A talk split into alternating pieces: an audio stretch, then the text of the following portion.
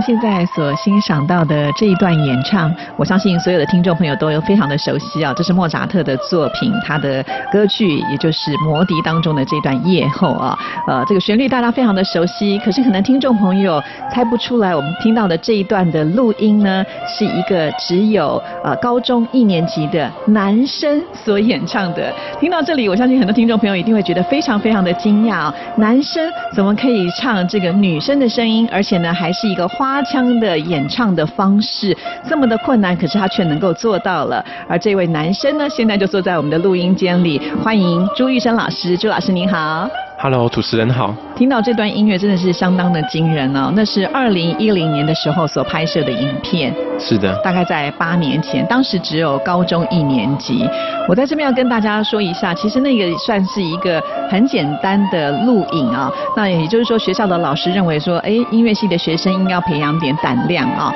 啊，希望能够在这个同学面前来表演。我看那个影片其实是在学校的一个穿堂，对不对？然后可能就是下课的时间，中午休息的时间，那旁边还有很多的同学走来走去啊，然后你们就站在这个台前来表演。呃，其实你当时也不晓得这个影片拍出来之后就受到非常大的瞩目吧？嗯，我完全没有想到，是那个时候我是演出完了，然后有一天我在家里，然后我的那个 email 就一直跳出来跳出来，我想说是坏掉了，结果就很多人在讨论那个影片，我就发现哎，好像制造蛮大的那个回响。对，对因为我们听过这段这么熟悉的旋律，那我们都知道那就是一个花腔女高音。在这边我们要解释一下，花腔女高音就是比女高音还要更厉害，的音域可能更广，而且呢，为什么要叫花腔？就是因为它有太多技巧要在里面去展现。如果你没有到达这个程度的话，是没有办法来唱这一段的哦。所以这个是有限制的，不是每一个人都能够唱。但是今天我们却发现一个高中的男生。可以呢，把那个音唱的这么的漂亮，而且呢，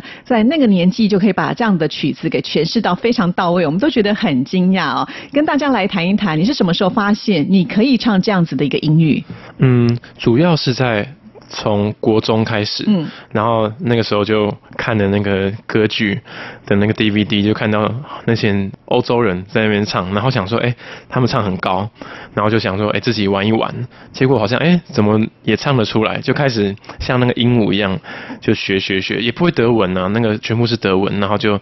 就。一事成主顾吧，后来就 继续练，继续练，想说，哎、那就找老师，对对对哦，然后就才考进新店高中音乐班。其实念音乐的人从小几乎都是家里刻意去栽培的，就很多爸爸嗯妈妈就说送他去学钢琴啊什么。在此之前，你有学过音乐吗？嗯，我从小一就开始学钢琴，哦可是我很恨钢琴，因为 小时候就是线上律动课嘛，嗯很开心这样子。然后，但是开始变成一对一学钢琴的时候，压力就来了。嗯因为从右手学，然后要左手要合在一起，然后从巴哈开始弹，那个时候其实压力蛮大的。对，因为他要练习很辛苦，所以并不喜欢。那也没有想到说嗯有朝一日要训练音乐班之类的。完全没有想过，没有想过，没有想过反而是你看了那个歌剧的影片之后，嗯好像就点点燃了你这个心中的明灯，就找到了一条自己的路。对，很像一个闪电打下来，然后就突然通了这样，然后就很喜欢，嗯，，对，然后就全心全力的准备去考音乐班。是说到了这个唱声乐啊，我们印象当中的男高音可能就跟那个世界三大男高音一样，是那种很嗯浑厚的声音。对可是你的高音听起来就像女生的声音，要不要跟大家来解释一下，你是用什么样的方式去唱到？就是你与生俱来就是可以这样吗？其实这样的声音，就是我们会把它称为叫做假声，嗯，男高音。可是那个假声并不代表声音是比较虚弱的。其实女高音，呃，大家也有听过，他们在唱高音的时候也是很浑厚的那个声音，其实跟假声男高音在唱高音的原理大致上是相同。那男生还有男高音、男中音、男低音，基本上他们都是用真声。就是比较像我现在讲话声音，就是真声在演唱，嗯这是两个声音的不同。是，所以还是有一些不一样的这种方式。那你应该就是天生与生俱来就有这样子的一个能力了。嗯，但是其实我刚进大学的时候，我是主修男中音，就是唱比较低的声音这样。那到后来才又转成假声男高音，所以就不停的转转转。是，对为什么会转呢？因为其实到了大学之后，就也是一个正统的这个学习嗯嘛，对不对？而且你早就很有名气了，大家都知道你能够唱假音、男高音，那为嗯什么后来又让你就是来学这个所谓的中音的部分？我的老师他，我的高中老师他知道我同时有两个声音，嗯可是他给我的建议是因为台湾我们比较针对教育的是典型的声音，比较没有假声男高音这样特殊的音色，所以他建议我先用比较比较常见的这个声音去考试，然后在里面好好学习之后再看状况，所以主要是为了考试先唱男中音。是，所以男中音的部分你也很 OK，、对，那个时候也一阵子都在唱男中音，完全就没有在唱假。也就是说你个人的音域是非常的广，据说有五个八度哦。嗯，这么宽可能有，但是其实我们会用到的区域不会这么多。对，而且对也会挑最漂亮的部分。当然当然对不对？哈，嗯就是有些人也许我是可以胜任这么宽广，但是呢，嗯通常只是偶尔可能会唱到比较低一点点的声音，或偶尔比较高一点点的声音，那或者是说要挑选一些比较适合你最漂亮的音色呢来做诠释啊，那就是天生该吃这行饭的人啦，这是很幸运的事情。同样，我相信应该也是很开心自己能够唱歌吧。嗯，我觉得最开心是当你闭上眼睛的时候，然后你在享受你唱歌的那个感觉，我觉得是很难言喻的，有一种有一种快乐。嗯，对真的，我想所有学习音乐的人呢、我觉得都会有这种感觉，嗯就是你有的时候很难是用言语去跟别人表达，如果他不喜欢的话，他可能就不懂为什么你可以唱歌唱得这么的快乐啊。但是我们也知道，这个唱歌其实本身自己人体就是一个乐器嘛，是哈，那也不能够过度的使用。其实嗯当我看到你第一支那个影片的时候，我也想说，哇，这么小他就唱这么好，那会不会呃，就是因为大家觉得他很棒，就到处的邀请他来唱唱唱，然后一不小心声音就唱坏？您当时会不会有担心到这个问题呢？嗯，当时的时候，非常多的可能节目啊，都会来邀请你对邀请你说啊，你你唱这个啊，然后，但是那个时候我真的很想要往学术先发展，就是说先建立好自己对音乐的美学，因为那个时候就是一只小鹦鹉嘛，你只会唱一首歌，你不可能这辈子都用一首歌打天下，所以我想要先好好学习，所以那个时候我做出我觉得现在是蛮明智的一个选择，就是我选择继续往音乐正确的道路下去，而没有从事就直接去表演表演的工作，演唱是对，所以就嗯不会说造成那个声音乱使用。对，如果说一不小心用错，其实也是会伤的，对不对？是，像我的声乐老师，现在的老师他就他比较建议的是，在变声期的时候，不要太勤于一直练长，嗯，因为那个时候声带都它的长度在变化，所以我们如果掌控不当的时候，就会让它受伤。对，嗯那我很好奇，就是说，到底一个变声期是有多长的时间？因为从高中时代到现在，您算是变声完整了吗？嗯，所谓的变声期，其实每个人都不一样，因为是每个人的荷尔蒙。那从可能国中的时候是很明显的，开始男生声音就会变得比较低沉。那其实呃，很多呃。现在的老师他们说，我们声音真正的成熟，如果是亚洲男生的话，可能二十五岁到三十岁，声音才真正的变化完全，那个时候是最稳定的状态。所以你还没有到哎、嗯你 所以还有很多的时间。对我的声音都还在慢慢的在改变。对，哦现在都是我们我们都都称为自己的啊。我们在大学在练声乐的时候，我们朋友都会说，我们现在的声音都是婴儿。就是还是是胚胎状态，哦还没有还没有像小孩子那样可以跑跳啊。哇，所以我觉得这个当一个声乐家的这个空间好长远哦，对不对？嗯，很长远。对，就是说你到了三十五岁以后，可能开始稳定，然后慢慢的嗯你就会变成好像是最适合去发展。对其实很多的这些声乐家，就是在舞台上，他们也都是有一定的年纪，然后才会让他们就是在这个舞台上发光发热嘛。是的哦我们很好奇的就是你现在就是可以唱你当时高中那样子的一个高的音域吗？嗯，我现在其实避免自己唱太高，因为我发现我在接触假声男高音这个声音的时候，其实他们比较向往的美学观是我们的音色比较接近女中音的音域，所以如果我唱太高的时候，会没办法跟现在在国外的剧院他们在演出的角色符合他们的哦美学的观念。对，所以我就发现我的声音就越来越往低、往中音去练。对，高音反而就是它昙花一现就好了。嗯嗯，也就是说，其实让你唱 OK 嗯好，但是呢，你就觉得现在应该还是要往那个比较中音一点的部分呢去做练习，是最适合的。嗯，因为我们如果在看可能一些一些比较流行啊、popular 的一些节目，大家都想要看你唱高音去做效果。可是，在欧洲，我们在唱这些音乐的时候，它很多的情感都是放在比较中音的音乐，而不是只有高音的一直一直叫。对对对，它很多东西是酝酿在中间的地方。，炫技的部分呢，就是偶尔啦，偶尔哦一直炫的话，我们也会觉得很累，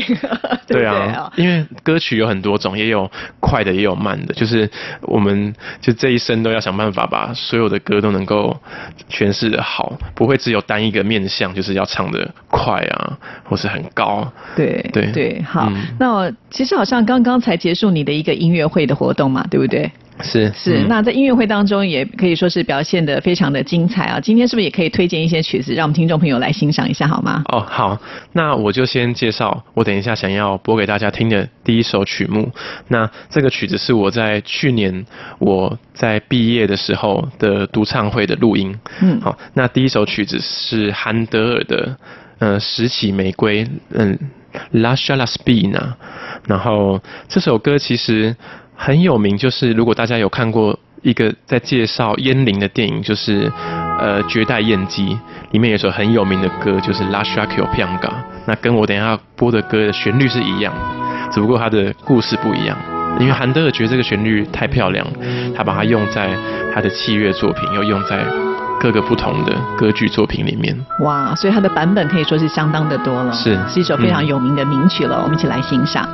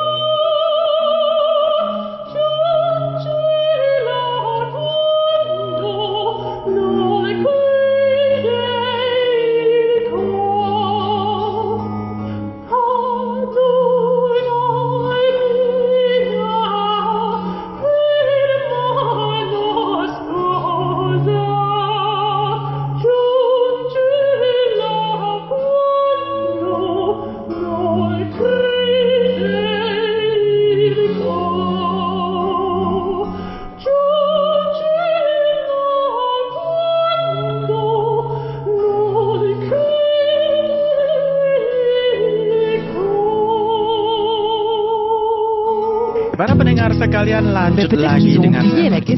Sorry konter, 学生さんたちがこんばんは、マネのチェック。无论你在世界哪个尽头，请你跟我这样做。Turn on your radio.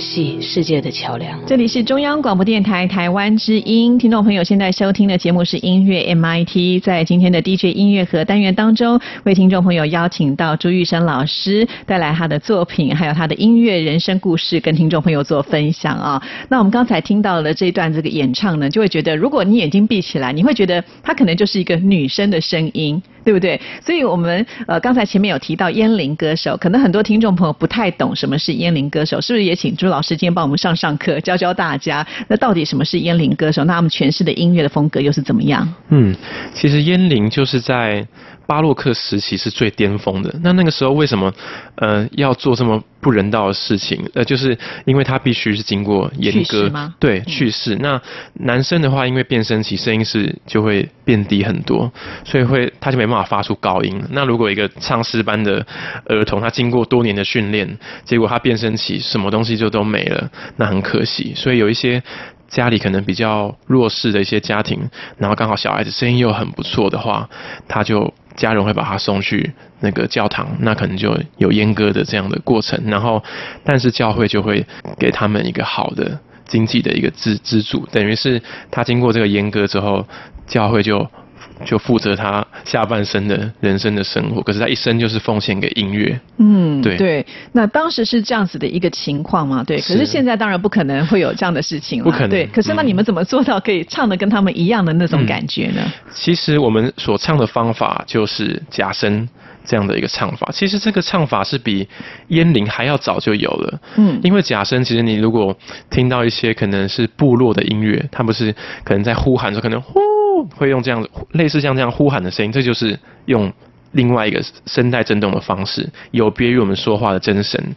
所以假声男高音其实在中世纪就已经存在，然后到现在其实都一直在发展、发展、发展，然后到现在都有。对是，所以本来就有这样的方式。本来就有这样的声音存在，哦是的。那这样子嗯为什么还要去让那些小朋友要用这么不人道的方式让他们维持这样的声音呢？哦，可是你要知道哦，他们在阉割的话，他们的声带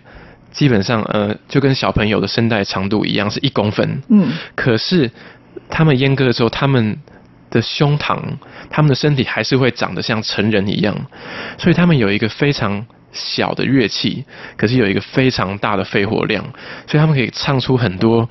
一般人唱不到的这个声音。哦，我懂了。对对就是对有点抑制他的那个声带的发展，就是是他停滞在那个最年轻的状态当中。因为我们也知道，这个声带如果越短的话，可以发出的声音是越越高高的嘛，嗯哈、就像这个弦一样的道理啊。如果它是越距离越短的话，它的声音也会比较高哈。是的哦，原来是这样，这样我们终于懂了。嗯不过还好，因为现在这个很多的想法已经比较开放，就不至于会有这样的情况。不过在当时应该留有很多的一个音乐的表演的，比如说像曲目啦，或者是剧目啊，都是用这样的方式。所以您现在演唱的风格是不是就比较接近这里了呢？是，就是我们要从就是早期对于他们烟龄他们在台上如何去诠释一首歌，那我们现在也会想要去研究他们那个时候是怎么样去把诠释一首歌起来。是对对，但因为歌剧呢跟一般的音乐表演又不太一样了，因为歌剧它就是有剧情内容的嘛，所以人是要在台上去表演的。对对也就是说，除了唱歌之外，它是有表情、是有动作的，是有这个是内容的。那我们刚才提到像这样子的烟龄歌手，啊，他可能是有点类似像反串的角色，对不对？那他在嗯台上的时候就是一个反串的角色嘛？因为早期很有趣哦，就是舞台上面音乐就是要奉献给上帝，在早期的时候，那嗯可能就是有假声男高音，有有烟铃，所以可能有些人是。他可能是唱的是女生的角色，或是可能是英雄的角色，都是由男生去担纲。可到后来开始，这一些比较高音的角色就变成用女生去替代，可能是女高音或是女中音。哦所以开始就变成哦，男生就是演男性的角色，然后女生开始演女性的。所以当时他们如果是男生要饰演女性角色的话，他们的扮相就是女生的样子吗？对他们就会有假发，哦然后有很华丽的巴洛克那种很礼服对对的服装，对，去就有点像是反串是这样的一个。其实这个说起来，好像就是各个地方的艺术文化都是这样。比方说像那个京剧，嗯早期其实也都是男生去反串女生的角色，像最有名就是梅兰芳嘛，对，他们就是用男生去唱女生的这种声音啊。对，那既然现在有女生也可以去饰演这样子角色的时候，那怎么样就是能够区别男生跟女生之间在这个台上来表演的一种那种感受呢？就是音色上听起来的感觉。嗯，其实我觉得女生她在演唱，如果是他们的角色的时候，那个声音其实是听起来是很饱满的。嗯，因为女生她的高音跟低音，就是她的假声跟真声是比较不会区别很大。可是男生的话，男生的假声又听起来有一种比较空灵的感觉，嗯所以跟女生唱的味道又不太一样。是，对。所以其实还是可以分辨出其中的这种不一样的感受。还是分辨得出来，对，哦，嗯因为我刚刚开始在听你的音乐的时候，如果闭上眼睛，我会觉得啊，这到底是女生还是男生？声音？那下次我就要用你的方式来好好的辨别一下啊。好，那其实我觉得学这样子的一个音乐真的不太容易的，就是因为它是来自于一个欧洲的艺术文化嘛，哈。是，所以它可能用的使用的语言啊，嗯。可能来自于德文啊，到了嗯。意大利有意大利文，所以其实你们是不是在学这方面的时候，这些语文也是要跟着一起来学习？对，我们在要唱不同的歌曲的时候，我们在大学的时候有学过意大利文、德文、法文，对，然后其实还有很多像是俄罗斯文也有歌剧，然后很多曲目日文也有歌剧。那我觉得很有趣，是一开始我们就都不会。都看不懂嘛，所以都标中文，哦所以可能法文也是写中文，on song 就是 对，可是就是要能够去了解到他们语言的语韵，其实唱歌会更容易。哦，嗯所以其实这也是一个很艰深的功课，哎。是啊，对，因为嗯有很多的发音啊，那个东西其实是在我们讲就是国语的时候是没有办法去体会的，对不对？嗯所以有很多的技巧都是要特别特别的去练习。是的，好，那要花多少的时间才能够做到一个就是惟妙惟肖，然后听起来就像是这个语言的一种表现呢？你是花了多久的时间来练？嗯，主要是在大学，我觉得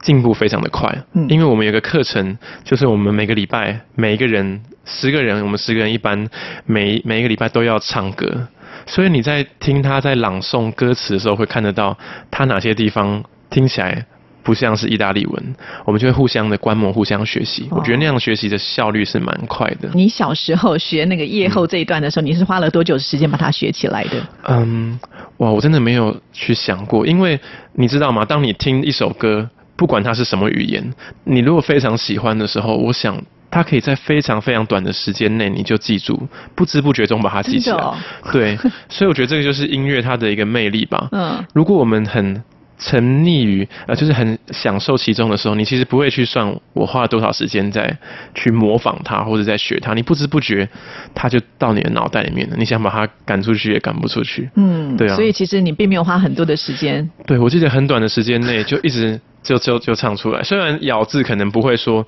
那么非常非常的标准，但是全部都记起来了。对，哦，嗯那真的是很厉害，很厉害。因为有时候真的学音乐，它需要一些天分，才能够让你就是更快的进入到这样子的一个状态当中。那找到好的老师，就是找到最好的方法，去让自己呢能够就是在细部的部分也能够达到一定的要求啊。是对，好，那继续呢，再来推荐一首曲子给我们欣赏好吗？嗯，好，我接下来推荐的曲子很有名，是它是维瓦蒂的歌剧哈。那早期他这个歌曲蛮有趣是，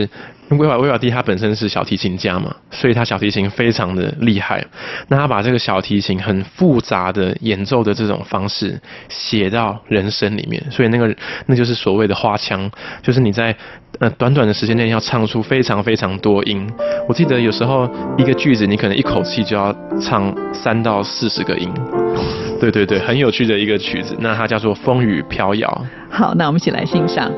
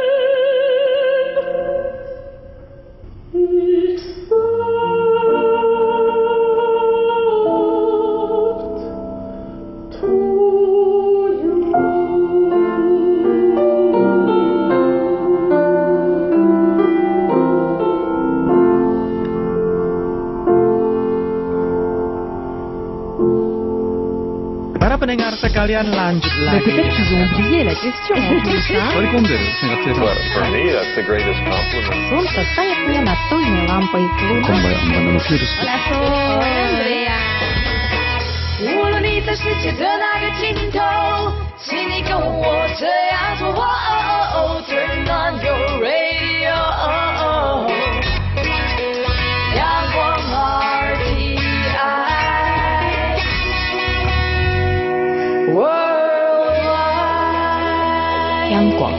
联系世界的桥梁。欢迎回到音乐 MIT，在我们今天的 DJ 音乐盒单元当中，为听众朋友邀请到我们台湾非常优秀的声乐家啊，朱玉生老师来到我们节目里，跟听众朋友分享他的这个人生故事啊，他的音乐故事。刚才我们聊到，就是哇，有这么多这么高难度的一些歌曲呃演唱的技巧。刚才提到，就说要在很短的时间之内要去唱这么多的音，然后呢要一口气，所以其实练声乐的人，这个肺活量是不是也要花很多的方式来练习呢？其实很多人都会说，哎，那你们的肺活量一定很好。对啊，我但是们会觉得说好像声乐家一定要这个胖胖的那一种，对。嗯可是我看朱玉生是没有胖胖的感觉，嗯，对，我觉得这可能是一个迷思吧，嗯就是我们会看到结果，然后去去推断说唱歌人应该要长什么样子。可是我觉得唱歌肺活量就算大，但是你如果唱歌上没办法把它运用的话，也是没办法达成。所以我觉得肺活量不一定要说非常非常的大，嗯其实也可以把歌唱得好。是哦，嗯，呃，据说你是一个很棒的声乐老师，所以我们就很好奇啊、想要问一下，就除了你唱这些就是正统的音乐之外，你平常唱不唱流行音乐呢？因为我本身这个人比较怪异啊，嗯。就是早上起来或是晚上，我都会喜欢听古典音乐。是。流行音乐的话，真的是因为我很多好朋友，他就会说你怎么这么没有跟上那个潮流，他们就会贴一些歌单给我，然后说你现在给我练起来，然后之后去 KTV 你要唱这首歌。对我才会开始去接触很多不同的流行的音乐，因为我嗯本身很奇怪，就是非常喜欢古典，对，所以你也不排斥了，就是你的朋友邀请你，你不会说啊，我就是不唱给你们听，对不对？我觉得一开始难免会，因为我我对于比较少接触的东西，还是会有一点点怕怕的。可是我后来其实蛮喜欢的是，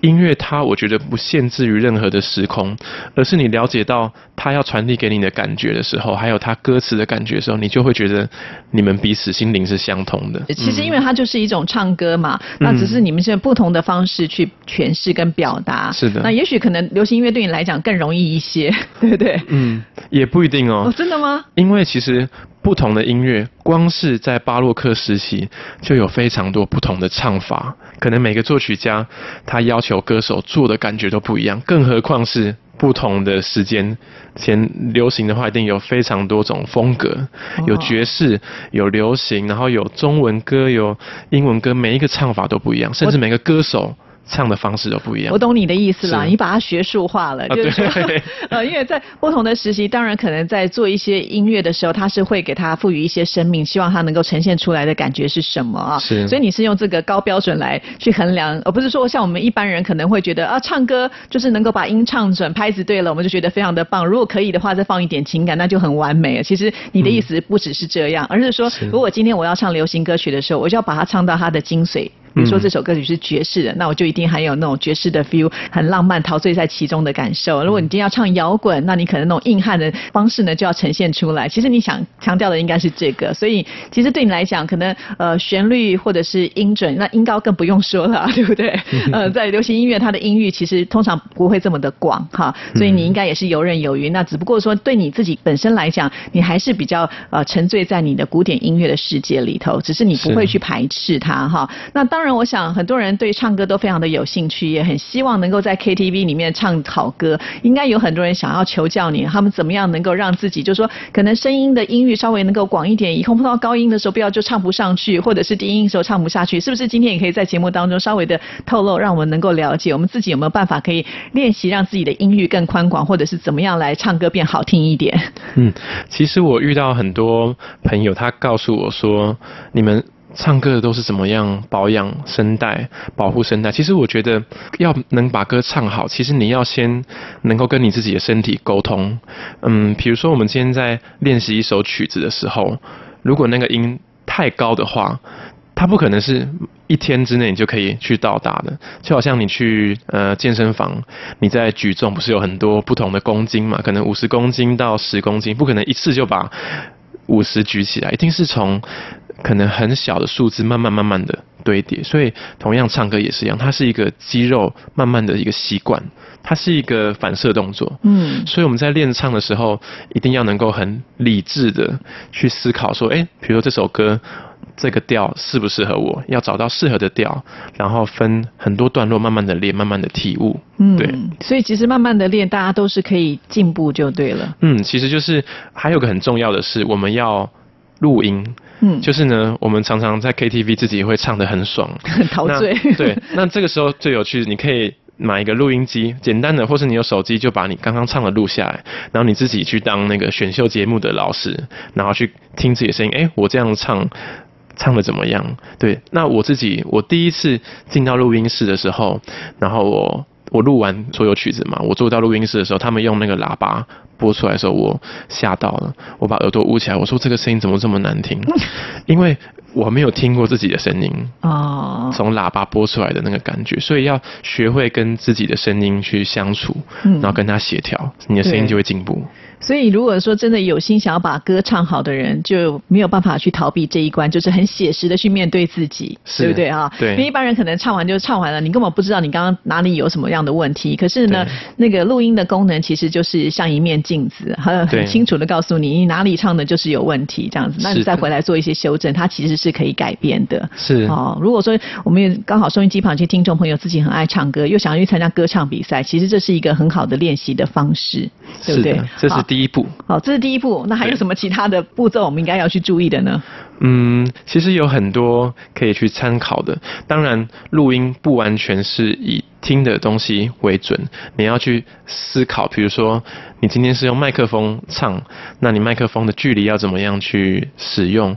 还有很多可能是语言。上面可能语气上面很多转折，有时候大声完之后，你之后就可以做小声，然后再大声再出来，那个时候就会让听众去听到你要做音乐的层次，对。可以去设计很多桥段，好像你的歌曲是一个电影一样，你是导演，然后你想要怎么样去分镜，怎么样去做属于自己的一首歌。对，对。所以不是单纯的只是会唱就好了。如果你要在这个比赛当中拿高分的话，还是有一些技巧你要特别的去掌握。是。尤其我想你在呃这个诠释这些歌剧当中的角色的时候呢，它都是有剧情内容的，所以还是要必须投入在里面这个角色之后，你才有办法就好好的去能够把呃歌曲当中的一些情感给诠释出来嘛啊、是的。对，好，那因为呃最近才刚刚当完兵回来嘛，那据说接下来你的未来的人生也做了一些规划，是不是可以让我们大家知道？